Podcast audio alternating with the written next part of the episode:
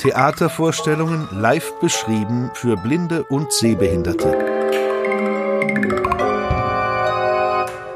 Berliner Spielplan Audiodeskription. Liebe Hörerinnen und Hörer, die Corona-Zeiten haben das kulturelle Leben in Berlin verändert und auch der Berliner Spielplan muss sich mit verändern.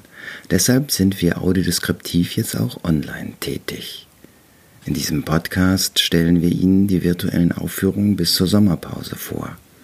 Die Pest von Albert Camus in der sogenannten Quarantänefassung inszeniert am Deutschen Theater Berlin. Jenufa, eine dramatische Oper von Leos Janaschek, aufgeführt an der Deutschen Oper Berlin. Ferner stellen wir Ihnen im Rückblick auf das virtuelle Theatertreffen Berlin 2020 die virtuellen Theaterstücke Hamlet, und Per Günd vor. Dies waren schon Thema in unserem im April gegründeten Theaterclub, der bislang zweimal stattgefunden hat. In diesem neuen Format möchten wir Ihnen Hintergrundinformationen zu den Theaterstücken mit Audiodeskription mit handverlesenen Gästen bieten. Sie, also unser blindes und sehbehindertes Theaterpublikum, können sich auf dieser neuen Audioplattform über ihre Erfahrungen mit Audiodeskription im Theater austauschen. Bisher wird der Theaterclub im Audiochat via Zoom veranstaltet, aber in Zukunft bestimmt auch analog in unseren Partnerbühnen. Lassen Sie die Theaterluft virtuell in Ihr Haus. Die Pest in Albert Camus gleichnamigen Roman kann man als Symbol für verschiedene Dinge deuten. Sie kann für den Belagerungszustand im Krieg stehen oder für den Widerstand gegen die Besetzung Frankreichs im Zweiten Weltkrieg. Sie symbolisiert jedoch auch das Böse, das jeder Mensch in sich trägt. Am Deutschen Theater Berlin spielt der Schauspieler Bojida Kojewski alle wichtigen Charaktere in dem vom ungarischen Regisseur Andras Dömeter inszenierten virtuellen Theaterstück.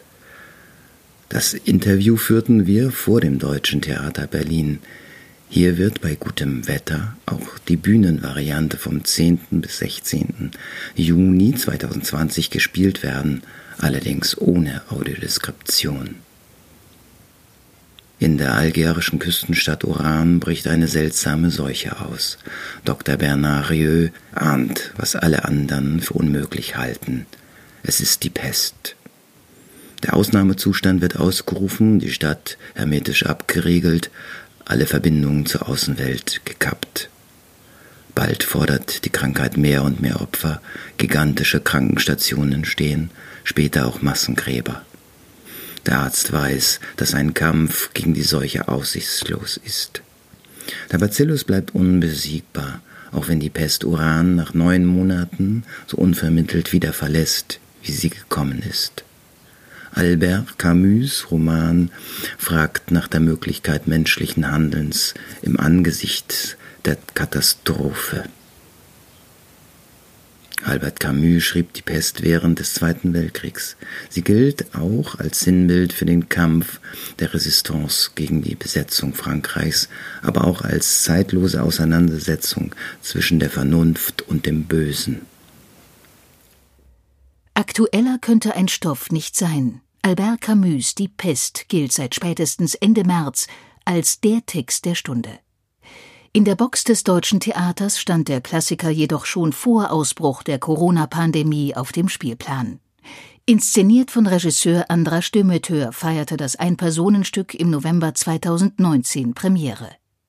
Aus der Inszenierung, die ohnehin als Soloabend konzipiert wurde, schuf der Schauspieler Bojida Kuczewski eine Quarantäne-Adaption. Kameramann Lorenz Hamann zeichnete sie auf. Für den Schnitt ist Kuczewski verantwortlich. Kuczewskis einstündige Quarantäneadaption des Stücks ist ein Streifzug durch die leeren Säle und Gänge des Deutschen Theaters. Den Blick fast immer in die Kamera gerichtet, rezitiert er dabei Romanpassagen aus Camus Die Pest. Begleitet wird er von Kameramann Lorenz Hamann. Sein Weg ist von langen Monologpassagen durchzogen. Am Ausgangsort seines Rundgangs, dem Theatervorplatz, fragte ich Bujida Kosewski einige Wochen später, was ihn an dem Stück Die Pest fasziniert. Mich persönlich fasziniert tatsächlich diese Doppeldeutigkeit der Pest, dieser Krankheit. Dass das Hand in Hand geht, nicht nur, dass man sagt, die wahre Gefahr eines Virus, sondern tatsächlich auch eben der Rassismus an sich. Und das geht Hand in Hand bei Camus. Und es bleibt zeitlos. Also man merkt das immer und immer wieder. Auch jetzt in unserer Zeit. Der Schauspieler Bujida Kosewski findet in den Proben und auf der Bühne den Zugang zum Stück über den Protagonisten, den Arzt Rieu. Diese Haltung im Spiel wandelt sich allerdings. Ich bin wirklich zu dem Entschluss gekommen, dass das mein ganzes Denken, so wie ich das Stück wirklich spiele und denke, dass das komplett verändert hat. Am Anfang habe ich versucht, das so zu spielen, als Dr. Rieu, der die Leute warnt. Und jetzt spiele ich so, oder habe das Gefühl, meine Haltung dazu ist, ich habe es doch gesagt. Und habe eine ganz andere Lockerheit, die aber total scharf ist in diesem Gegenzug. Und das hat sich schon sehr, sehr stark verändert. Schauspielerinnen können in unterschiedliche Rollen eintauchen, wie Models, die Kleider wechseln. Bojida Kosewski hat das in seiner Schauspielausbildung an der UDK in Berlin gelernt. Welche Charakter mich am meisten bewegt haben, sind tatsächlich Joseph Grand und Jean Tarou. Einmal der Freiheitskämpfer, der versucht so, wir müssen alle retten, befreien, helfen. Und dann Joseph Grand, der halt alleine traurigerweise versucht, Gedichte zu schreiben oder ein Buch. Und mit wem ich mich am meisten identifizieren kann, ist tatsächlich Rieu. Vollkommen. Ich finde, das ist ein extrem abgebrühter Charakter, der versucht einfach nur seinen Job zu erledigen, zu helfen, so gut es geht und sich nicht so sehr emotional mitreißen zu lassen. Wenn Albert Camus über das Absurde philosophiert, dann tun das der Regisseur des Stücks, Andras Demeter, und sein einziger Schauspieler Kuschewski auch. Also das Absurde besteht darin, glaube ich, dass das so deckungsgleich ist mit unserer jetzigen Situation, dass da jemand ist, alleine auf der Bühne, ein Schauspieler, der versucht, eine Geschichte zu erzählen und so viele andere Charaktere spielt, hineinschlüpft. Und das war auch, hat auch total gut gepasst, weil auch der Regisseur zu mir sagte, schau mal, das ist doch so krass, dass wir jetzt darüber nachdenken müssen, wie viel Abstand wir nehmen zu unseren Kollegen auf der Bühne, auch zum Publikum. Und jetzt bist du alleine und erzählst über diese Zeit, über dieses absurde Thema, alleine versuchst du einen Abend zu spielen, weil es anders nicht möglich ist vielleicht. Und ich glaube, das ist auch eine sehr absurde Vorstellung. Ich glaube, das Absurde ist, dass in diesem Stück eben alle Menschen, dass sie das immer versuchen wegzuschieben, das Problem bis es endlich so ausbricht, dass sie, dass sie merken, es ist jetzt schon zu spät. Die Isolation der Menschen und die wachsende Zahl von Verschwörungstheoretikerinnen in der Corona-Zeit erinnern auch an die Handlung im Stück Die Pest.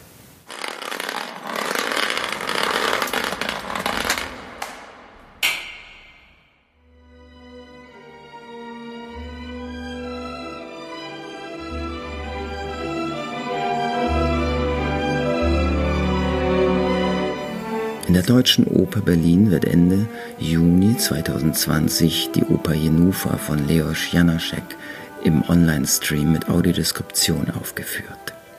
Das Stück hatte Christoph Loy 2012 inszeniert.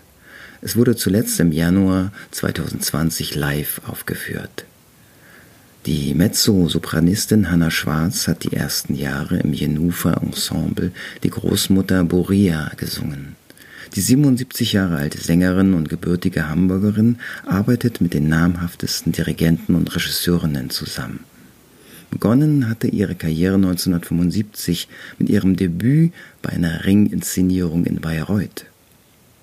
Hanna Schwarz hat nicht nur Gesang, sondern auch Psychologie studiert und blickt auf eine Karriere in internationalen Konzert- und Opernhäusern zurück. In der Oper Jenufa von Leos Janaschek von 1890 wird ein Familiendrama singend erzählt. Diese Geschichte ist natürlich sehr, sehr schrecklich in dieser Jenufa und ähm, die Kostenitze habe ich auch immer gedacht, das wirst du auf keinen Fall je singen, aber, aber die Buria ist ein bisschen neutral in dieser Geschichte, in der Horrorgeschichte, ja. Also es ist ja, glaube ich, in jedem, in allen Familien gibt es das, dass ähm, oder früher war es vielleicht noch mehr so als heute, dass man einfach darüber geschwiegen hat, wenn es große Probleme gegeben hat. Und ähm, so getan, als also wenn man es nicht ausspricht, dann existiert es auch nicht. So nach dem Prinzip ist ja viel ähm, bewältigt worden. Hm. Und ähm, das ist ja ein Thema, was uns heute noch eigentlich angeht und was auch allgemein noch üblich ist, das lieber nicht zu erwähnen, als diese Dinge aufzudecken, die da wirklich passieren in dieser Oper. Für Hannah Schwarz ist Singen auch Aussprechen. Die heilsamen Schwingungen im Gesang in der Oper stellt die Verbindung zwischen Ensemble und Publikum her. Durch das Singen, ähm, das geht durch Leib und Seele sozusagen. Und ähm, gerade durch Musik und Gesang kann man eben alle Regungen und Gefühle noch mehr darstellen, als, als man das eben in der Sprache. Das ist, glaube ich, auch die Motivation zum Singen. Das geht einfach über die Sprache und das Wort und die Wirklichkeit hinaus und nicht nur sprachlich, sondern auch die Musik hat ja und besonders im Live-Erlebnis, das kann man eben leider nicht durch Skype oder so, was eben dann nur ein Ersatz dafür ist. Diese Schwingung, die der Sänger und auch das Publikum, die die gleichzeitig erleben, das ist eben ein unwiederbringliches Erlebnis und ja, und das fehlt uns im Moment allen sehr. Hanna Schwarz hat Psychologie und Gesang studiert. Ihre eigene Entwicklung als Sängerin hat sie wohl auch deshalb immer wieder reflektiert die Entwicklung, auch die persönliche, die hört ja auch nie auf. Also wir haben ja einen Lebensweg und es ist ähm, so, auch wenn ich die Partien dann nochmal singe, dass ich dann wirklich einen anderen Aspekt auf das Leben haben kann. Und ich habe ja auch schon verschiedene ähm, Jenufas-Inszenierungen gemacht und da war gerade auch meine Partie in jeder Inszenierung sehr anders. Und wenn Sie von Psychologie, und ich habe ja vorhin schon von Griechenland gesprochen, die fundiert ja auf diesen griechischen Mythen und immer noch heute, also ich weiß gar nicht, ob es da jemals äh, irgendeinen anderen Ansatz schon gegeben hat dazu. Also die existieren immer noch. Und wenn Sie an Elektra denken und ja, diese Strauß-Opern, der das ja auch mit diesen Familiendramen. Das ist eben auch eine Möglichkeit, wenn man die darstellt im Theater, dass das gleichzeitig eine Art Heilung auch ist. Solche psychologischen Ansätze gibt's ja auch von Familienaufstellungen oder so, dass sie dann irgendwas spüren, was sie mit ihrem Intellekt überhaupt noch nicht wahrgenommen hätten vorher. Und dazu trägt die Oper und sowieso das Theater auch sehr bei, dass wenn Sie das sehen, auch an anderen, dass das ausgelebt wird, diese Konflikte, dass das für Sie selber auch eine große Heilung darstellt. Christoph Loy hatte die Oper Jenufa 2012 an der Deutschen Oper inszeniert. Uraufgeführt wurde sie 1904 in Brünn. Hanna Schwarz findet, dass Loy für eine regie- und ensembleorientierte Oper steht. Er habe ein Ensemble-Feeling und gehöre eindeutig zur modernen Regiewelt. Und sie schätzt ihn als Regisseur mit psychologischem Esprit. Ja, mit Christoph Loy ist es immer so, dass da das von der psychologischen Seite angegangen wird und dass jeder Also es gibt da auch keine Nebenrollen, sondern es ist eine Ganzheit und jeder erfüllt da eine besondere Persönlichkeit auch. Und das macht eben sehr viel Freude bei ihm. Das erfahre ich bei jeder Inszenierung von ihm, dass da eben ein ganz besonderer Blick nochmal auf die, auf die Personen geworfen wird. Zum Beispiel habe ich gerade mit ihm auch in Oslo haben wir Eugen Onegin gemacht und da habe ich auch so diese, die Amme eigentlich von ihr dargestellt und die wird sonst immer so als komische Alte dargestellt. Also, dass sie so tut, ich bin sowieso doof und ich habe von nichts eine Ahnung.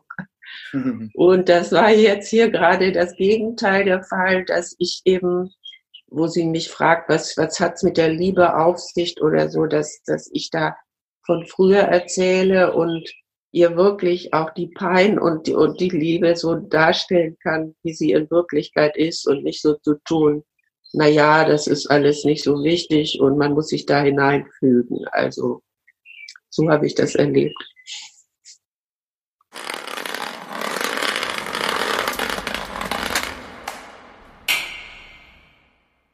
Wenn du noch Atem hast und eine Stimme,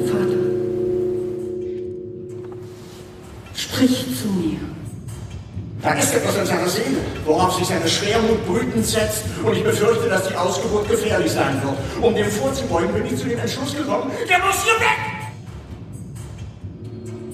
Die Figur des Hamlets entstand in William Shakespeares Herzen, nachdem sein Sohn, der Hamlet hieß, mit elf Jahren verstarb. Er nahm die Verarbeitung dieser traumatischen Erfahrung als Inspiration für sein Stück. Johann Simons, der Regisseur des Dramas und Intendant des Schauspielhauses Bochum, freut sich über die virtuelle Fassung des Stücks, die während des Theatertreffens Berlin 2020 mit Audiodeskription gezeigt wurde. Hamlet ist auf der Suche nach der Wahrheit. Und die meisten nennen das immer ein Rachedrama. Finde ich nicht, finde ich zum Teil.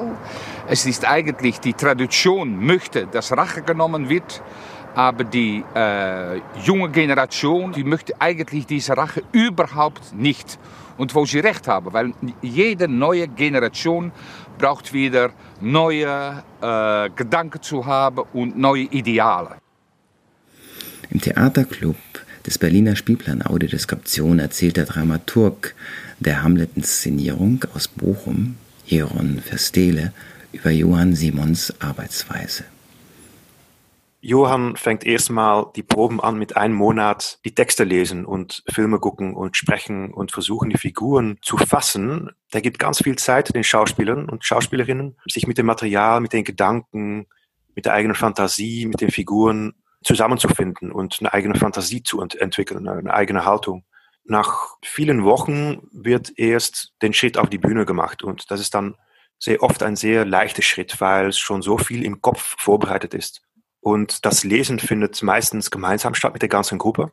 Und deswegen ist auch dieser Schritt auf der Bühne auch meistens ein gemeinsamer Schritt, wo Schauspielern Konstellationen, die sie am Tisch gemeinsam gefunden haben, und das handelt sich dann nicht nur um Konstellationen, die realistisch gesehen mit den drei Figuren, die dann in der Szene eine Rolle spielen, sind, sondern auch die anderen Figuren, die anderen Schauspieler, die haben auch Gedanken dazu, was da gerade passiert. Und die haben mhm. auch eine, eine, Haltung dazu, was da passiert. Und irgendwie wissen alle immer alles. Und das gilt für die SchauspielerInnen und Schauspieler. Und das gilt auch für die Figuren irgendwie. Das ist so eine Vermischung bei Johann. Es gibt keine ganz klare Grenze, Abtrennung zwischen dem Schauspieler und, und die Figur. Das läuft ein bisschen durcheinander und die Gedanken vom Schauspieler werden auch zum Gedanken oder zur Haltung der, der Figur und das macht es oft sehr voller Schichten und voller Interpretationsmöglichkeiten und das macht es auch spannender und toller für die Schauspielerinnen, glaube ich. Und das sieht man auch auf der Bühne, dass das nicht nur die Figuren sind, die gerade etwas sagen oder etwas denken, sondern dass das ja Erscheinungen sind, die reichere, breitere Gedanken haben und wo mehr ja, Spielmöglichkeiten gibt die auch paradoxaler sind. Man versteht nicht immer, warum bestimmte Figuren, gerade im Hamlet, das gehört auch total beim Stück, man versteht die Figur nicht. Oft denkt man in bestimmte Szene, ja, okay, ich verstehe jetzt, was los ist und wer was macht und warum. Aber dann in der nächsten Szene sagen die wieder etwas, wo man denkt, ja, das passt doch gar nicht, passt gar nicht zusammen mit, was gerade passiert ist. Oder die, die Figuren sind voller Widersprüche und voller Geheimnisse auch. Und man hat das Gefühl, dass man nicht alle Szenen gesehen hat. Hm? So arbeitet Johann. Das ist ein bisschen seine, ja, seine Liebe für offene Inszenierungen, wo vielen Menschen auf der Bühne sind, wo vielen Menschen Gedanken zusteuern und äh, das Geschehen beeinflussen. Der war immer vom Fremden, vom Fremden, vom anderen sehr fasziniert und hat versucht, das zu inkorporieren. Und das gilt mhm. für Bildung, das gilt für soziale Klassen, das gilt für Sprachen und äh, deswegen ist es immer sehr selbstverständlich gewesen und auch immer Thema, aber ohne so Übersensibilität, wie das heute oft ähm, erlebt und, äh, und ausgetragen wird. Gerade weil er immer selbst damit gelacht hat, mit seinem eigenen Hintergrund, mit den, mit den Hintergründen, wo, wo seine Mitarbeiterinnen herkamen, hat er immer mitgelacht und das hat er immer irgendwie so entkräftet und trotzdem thematisiert aber dass, dass alle immer das Gefühl hatten, ja, das, alle sind immer fremd und keiner ist hier derjenige, der zentral steht oder hier zu Hause ist. Und deswegen finde ich es auch nicht problematisch, dass Mieko Suzuki, die, die Musikerin, äh, vielleicht wahrscheinlich als Asiatin beschrieben wurde und Jing Xiang, die äh, wunderbare chinesische Schauspielerin, oder sie ist mhm. deutsch, aber mit chinesischem Hintergrund, ihre Eltern kommen aus China. Ja, so what, es ist so. Es mhm. macht auch keinen Sinn, das zu verheimlichen oder zu oder nicht zu sagen oder sehr umflurst zu sagen. Je respektvoller man das formuliert, desto komischer wird es vielleicht auch. Also man sollte auch nicht da ein zu großes Thema draus machen, finde ich. Hamlet ist in der Aufführung eine Frau, Sandra Hüller. Joron Verstele hält sie für die talentierteste Schauspielerin Deutschlands. Hamlet sagt, ich habe in letzter Zeit, warum weiß ich nicht, all meine Fröhlichkeit verloren. Mein Zustand ist wirklich so elend, dass dieser fabelhafte Bau, die Erde, mir vorkommt wie ein unfruchtbares Vorgebirge. Diese großartige Beschirmung, die Luft, seht ihr, dieses überwältigende Firmament, dieses majestätische Dach, ausgelegt mit goldenem Feuer. Für mich ist es nichts als eine Ansammlung von fauligen, giftigen Gasen. Was für ein Meisterwerk ist der Mensch. Wie ausgezeichnet sein Verstand, wie unbegrenzt seine Fähigkeiten. Im Handeln wie ähnlich einem Engel, im Denken wie ähnlich einem Gott. Die Krone der Schöpfung. Das Vorbild der Tiere. Und doch, was bedeutet mir diese Quintessenz aus Staub? Die Menschen sind mir gleichgültig.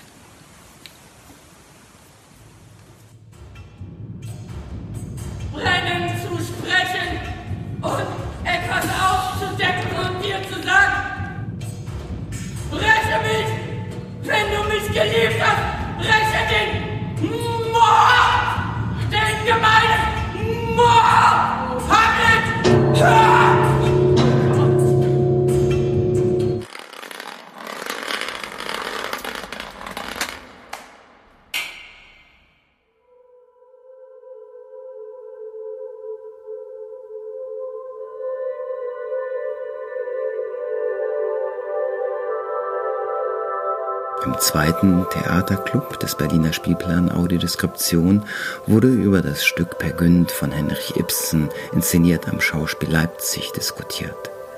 Per Günd ist in seiner Dorfgemeinschaft bekannt für seine erstaunlichen und unerschöpflichen Geschichten. Doch die anderen haben nur Spott übrig für seine Träumereien. Er bleibt ein Phantast und Außenseiter. Obwohl er die Chance auf eine reiche Heirat verpasst und sich zu jeder Schlägerei verführen lässt, glaubt er ungebrochen an seine große Zukunft. Er sieht sich sogar als Kaiser. Nach einem lächerlichen Auftritt bei einer Hochzeitsgesellschaft wird der Vogel frei und flieht ins Reich der Trolle, um dort das erstbeste Mädchen zu schwängern. Doch derselbe Pergünd verliebt sich in Solveig und baut ihr ein Haus getrieben von der Sehnsucht, jemand sein zu können, für sich und für die anderen, reist er um die Welt, arbeitet als Reeder in Amerika, wird zum Propheten, zum Kaiser der Selbstsucht und kommt seinem Ich trotzdem nicht näher. Er gerät in einen Wahn, der zwischen Realität und Fiktion nicht mehr unterscheidet, immer auf der Suche nach einem seinem Ich. Zugleich ist er getrieben von der Angst, sich in der eigenen Erfindung seines Ichs zu verlieren. Vergönnt wird sein eigener Abgrund. Im Theaterclub des Berliner Spielplan Audiodeskription zu Gast war diesmal die frühere Schauspielerin Maila Giester-Pempelfort, die uns etwas zu Per vor allem aber zu den Anforderungen der Audiodeskription sagen konnte.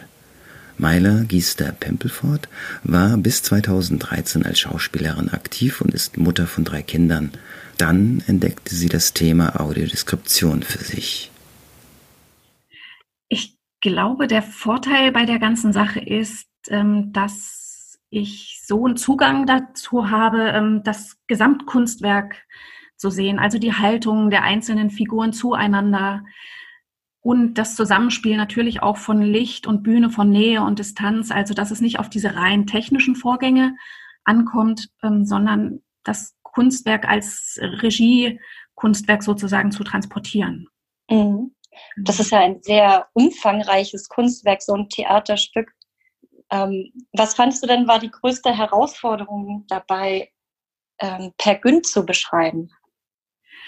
Also Philipp Preuß hat eine sehr bildgewaltige Sprache, sage ich mal. Also das ist sehr vielschichtig. Es gibt sehr fließende Übergänge und das ist, äh, sage ich mal, die Schwierigkeit oder die besondere Herausforderung jetzt bei dieser Inszenierung gewesen, trotzdem eine Klarheit oder den Fokus so klar zu setzen, dass wir unser blindes Publikum nicht verlieren, also dass wir es wirklich gut begleiten auf dieser zum Teil auch sehr schrillen Reise, sage ich mal, mhm. Bilder, die Philipp Preuß geschaffen hat. Ja. Und trotzdem diese Ästhetik ähm, zu transportieren, war natürlich unser Anspruch. Oder ist mhm. es immer, also bei jeder Inszenierung, das ist klar. Aber immer dann auch das in der Sprache wiederzufinden, also dass, dass wir in der Sprache widerspiegeln sozusagen, was, auf was es in dieser Inszenierung speziell, speziell ankommt. Also da einen eigenen Stil zu finden, der sich der Inszenierung ja anpasst, klingt vielleicht negativ, aber ähm, die sozusagen wirklich in ihrer Komplexität dann auch transportiert. Ja, das hier war ja auch sehr komplex und diese fließenden Übergänge sind ja auch, das, das macht es ja auch schwierig, dem ein bisschen zu folgen. Ging euch das auch so als Audiodeskriptoren? Wir sehen uns die Vorstellung ja immer erst auch mit unserer blinden Kollegin oder dem blinden Kollegen natürlich live und ohne groß ähm, vorher ein Gespräch geführt zu haben, ganz nüchtern erstmal an. Und da sind, weiß ich noch ganz genau, dass wir rausgegangen sind nach dem ersten, nach der ersten Hauptprobe und dachten, oh mein Gott, ähm, schon wir als Sehende haben längst nicht all das begriffen oder erfasst, was da auf der Bühne stattfindet, weil so viele Sachen auch parallel laufen. Es gibt Videoprojektionen, es verschwindet unwahrscheinlich viel in dem Schaumberg. Auch wir als Sehende setzen natürlich einen Fokus und das ist ja nicht unmittelbar der, der, der für das Geschehen quasi der rote Faden ist. Ne? Also mir sind ganz viele Sachen als Sehende direkt am Anfang immer verloren gegangen und ich dachte, oh Gott, war der nicht gerade hinten im Schaumberg eingetaucht oder welcher Peer ist jetzt welcher oder welcher ist überhaupt für unsere Szene jetzt der wichtige? Das mussten wir uns schon ein paar Mal angucken und natürlich dann auch mit dem Videomaterial sehr detailliert und ich möchte fast sagen, Sekunde für Sekunde oder alle zehn Sekunden dann auch nochmal und nochmal und nochmal die ganze, die Szene erstmal zu erfassen, auf was es jetzt eigentlich ankommt und dann zu filtern, was ist jetzt für uns wichtig, dass wir an der Geschichte dranbleiben. Und wie können wir es, weil wir ja ein Einheits Bühnenbild haben, dieser Cadillac, der in diesen Schaummassen erstmal versunken steht, aber der ja ein Schiff ist, der aber auch die, die Wüste ist, wo Peer auf Anitra trifft, der so viel sein kann. Und trotzdem ist es ja für uns der Schaumberg und auch wir sehen den Schaumberg, aber trotzdem da eine kleine Hilfestellung zu geben, wie zum Beispiel dieses, diese flirrenden Lichtstrahlen, die auf das wabernde Meer, also so haben wir es dann tatsächlich ja auch beschrieben, dass der mhm. Schaum durch die Drehbühne aussieht wie ein waberndes Meer.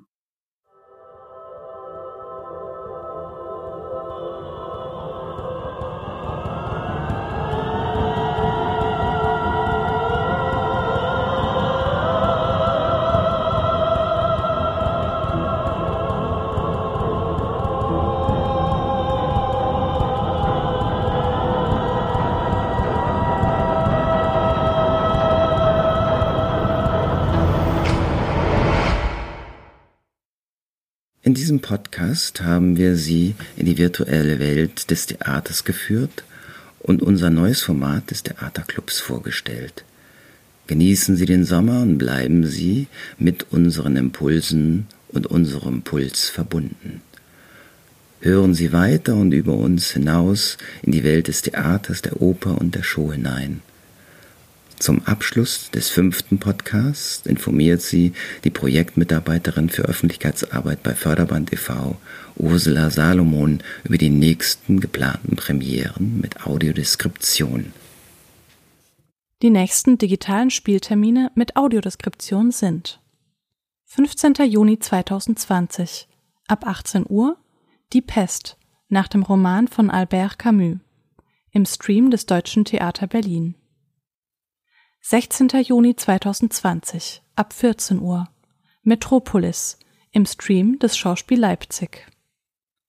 16., 17. und 18. Juni 2020 jeweils um 20 Uhr No Limit von Angela Alves.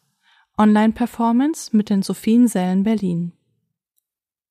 Am 23. und 24. Juni 2020 Jenufa, Oper von Leos Janacek im Stream der Deutschen Oper Berlin. 25. Juni ab 18 Uhr bis 30. Juni Max und Moritz, eine böse Bubengeschichte für Erwachsene nach Wilhelm Busch. Im Stream des Berliner Ensembles. 28. Juni 2020 um 11 Uhr vormittags Theaterclub Matinee des Berliner Spielplan Audiodeskription. Anmeldung bitte an presse@theaterhören-berlin.de. Bis zum 30. Juli 2020 Hamlet von William Shakespeare. Aufzeichnung der Inszenierung des Schauspielhaus Bochum. In der ZDF Mediathek. Alle Links zu den Streams finden Sie unter der Rubrik Theater zum Hören Spielplan auf www.theaterhören-berlin.de. Viel Freude beim Theaterhören wünscht das Projektteam des Berliner Spielplan Audiodeskription. Theatervorstellungen live beschrieben für Blinde und Sehbehinderte. Berliner Spielplan Audiodeskription